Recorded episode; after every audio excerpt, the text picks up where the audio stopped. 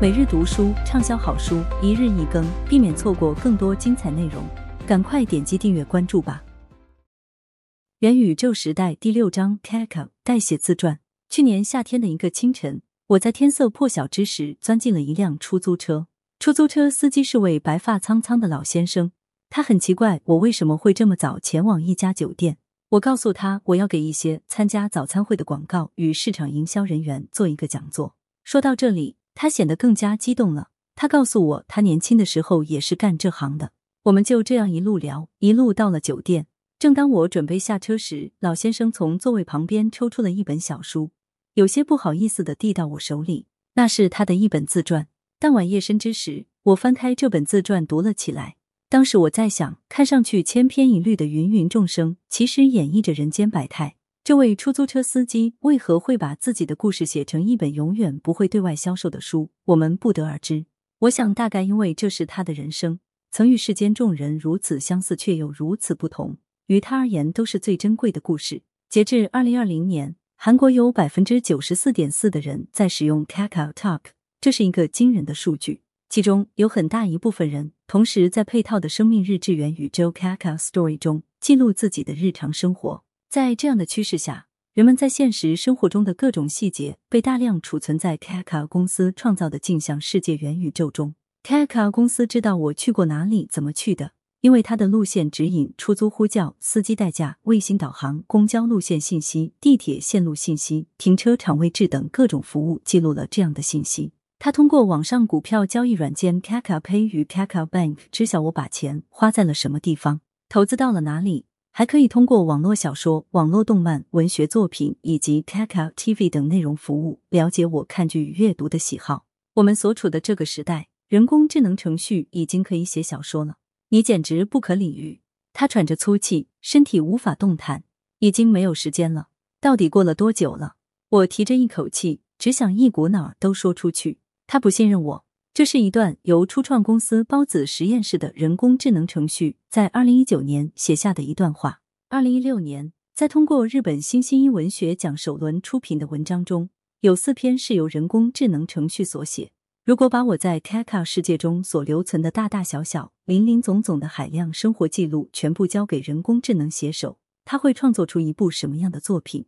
如果人工智能携手翻阅过我在 Kakao Talk 中与他人聊天的记录，或是一些工作对话，我想他可能会替我写出一本非常简洁的自传。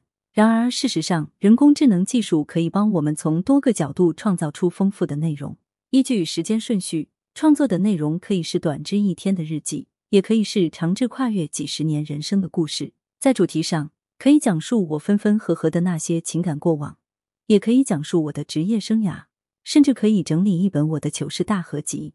对于上述内容的创作，我不确定如果 Kaka 把它卖给别人而不是我，或是以别的什么方式变现，是不是个好主意？然而于我而言，这些故事里的主人公是我，故事里写了什么内容会对我具有极大的诱惑力。我可以分享给相熟的朋友，听听他们的意见。如果只想留给自己慢慢品读，也可以选择分享给人工智能读者或人工智能顾问，听听他们的反响与建议。这样的附加功能对个人极具吸引力，有了它，人们将更愿意深度参与到 Kaka 世界中去体验更加多元化的服务。这个元宇宙中共同生活着很多人，我们每个人都围绕着自己画了一个圈，在自己的人生中做着主人公。尽管这个元宇宙中记录了数不清的数据与信息，却没有相应的故事把它们与对应的时间和涉及的人物串联起来。那些能够打动人心、振奋精神、激发人们做出改变的，并不是散落在元宇宙中的数据与信息，而是他们背后的故事。卡卡应该把这些故事写下来，作为礼物馈赠给身处其中的每一个人，让他们能够在自己的故事中做一次主角。元宇宙时代第六章：宾格瑞在罗布勒斯中为宾格瑞王子建一座宫殿。二零二零年二月。韩国的知名食品饮料公司宾格瑞推出了一项别出心裁的市场营销活动，在公司的官方 ins 账号中引入了一个叫做宾格瑞王子的卡通人物形象。这位宾格瑞王子在打开官方账号时会突然出现，只简单的说了声“嗨，你好”，便已经在消费者中激起了千层浪。有人留言道：“负责这个账号的人是要离职了吗？”我还以为他们的账号被黑了。动漫宅男肯定喜欢。很快就有消息称，这位宾格瑞王子是宾格瑞王国的继承人，他从他的父亲手中接过了 ins 账号的管理权。宾格瑞王子是宾格瑞公司出于市场营销目的专门创作的一个人物形象。他长着一副欧洲贵族的模样，却有着搞怪蠢萌的性格。他会用公司的各种产品装扮自己。王冠是一瓶香蕉口味的牛奶饮品，公司的招牌产品。裤子是冰激凌三明治，随从一个是西瓜味的冰棒，一个是螃蟹形状的薯片。自从这个卡通形象一炮而红，宾格瑞公司开始频繁的以宾格瑞王子的口吻在官方账号上更新状态。他与粉丝互动的帖子常常是这样的：“我会打理好自家生意的，我正在闲逛。ins 小伙伴，你们在干嘛呢？听说现在流行用甜品来称呼自己的心上人，你看到了吗？我的小甜心香蕉牛奶，要不要陪我一起去花园品尝一杯香蕉牛奶呢？”慢慢的。宾格瑞公司逐渐出现了许多人物形象，代表旗下其他产品，比如 BB、Big 牌红豆冰棒产品、大桶冰激凌、螃蟹型膨化脆、Melona 牌哈密瓜味冰激凌、咖啡味棒冰，以及 Excellent 系列产品等。宾格瑞并不是一个惯于在营销上出奇招、搞噱头的业界新势力，而是一家已有超过五十年历史的老牌企业。这是一个我从小就很熟悉的品牌，因为它几乎伴随着我长大。所以感觉上，它应该像一家人到中年的公司。然而，通过宾格瑞王子和宾格瑞王国，这家公司已经在 Z 世代中留下了深刻的印记。宾格瑞王子的每条状态更新平均会收获四千多个赞，是公司用传统的方式在社交媒体上发帖或赞数的两倍以上。粉丝的留言数量也大大高于从前。从前，一条普通信息可能仅收获几十条留言，而用卡通形象的身份更新的信息。平均留言数达到了几百到几千条。截至二零二零年九月，宾格瑞在 ins 上的粉丝突破了十四点九万人，成为韩国粉丝数量最多的食品公司。二零二零年第二季度，整个制造业的销量受新冠肺炎疫情的影响停滞不前，而宾格瑞在此期间销量与营业利润双双实现增长，涨幅分别达到百分之三十与百分之七点四。在公司二零二零年年初公布的商业计划中。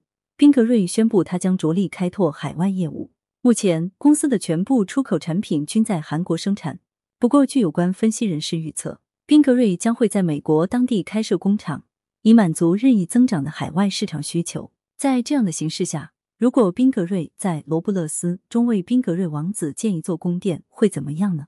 二零一九年，罗布勒斯的用户超过九千万人，到二零二零年，用户便迅速扩大到超过一点一五亿人。它的用户比美国任意一家以年轻人为目标客户群的企业都要多。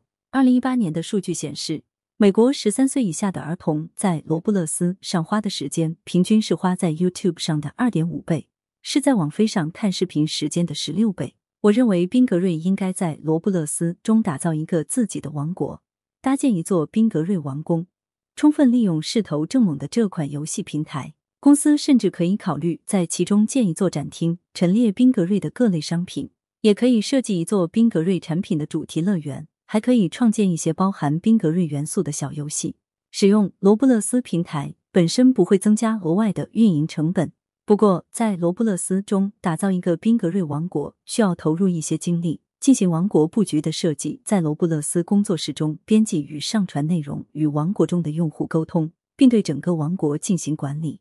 我相信这些工作会非常有效的使宾格瑞品牌与旗下的各类产品触达海外市场众多的消费者，特别是年轻人群体，而他们也将是未来宾格瑞最主要的客户群体。通过社交媒体这样的生命日志元宇宙建立自己的粉丝群，虽然也是个不错的战略，但宾格瑞应该更进一步踏进类似罗布勒斯这样的虚拟世界元宇宙中，为宾格瑞王子的粉丝提供更多元的体验。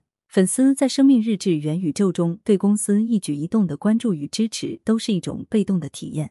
相比之下，虚拟世界元宇宙可以带给消费者更强的沉浸感，让他们直接参与其中，感觉自己也是其中一分子。感谢您的收听，避免错过更多精彩节目，赶快点击订阅和关注吧。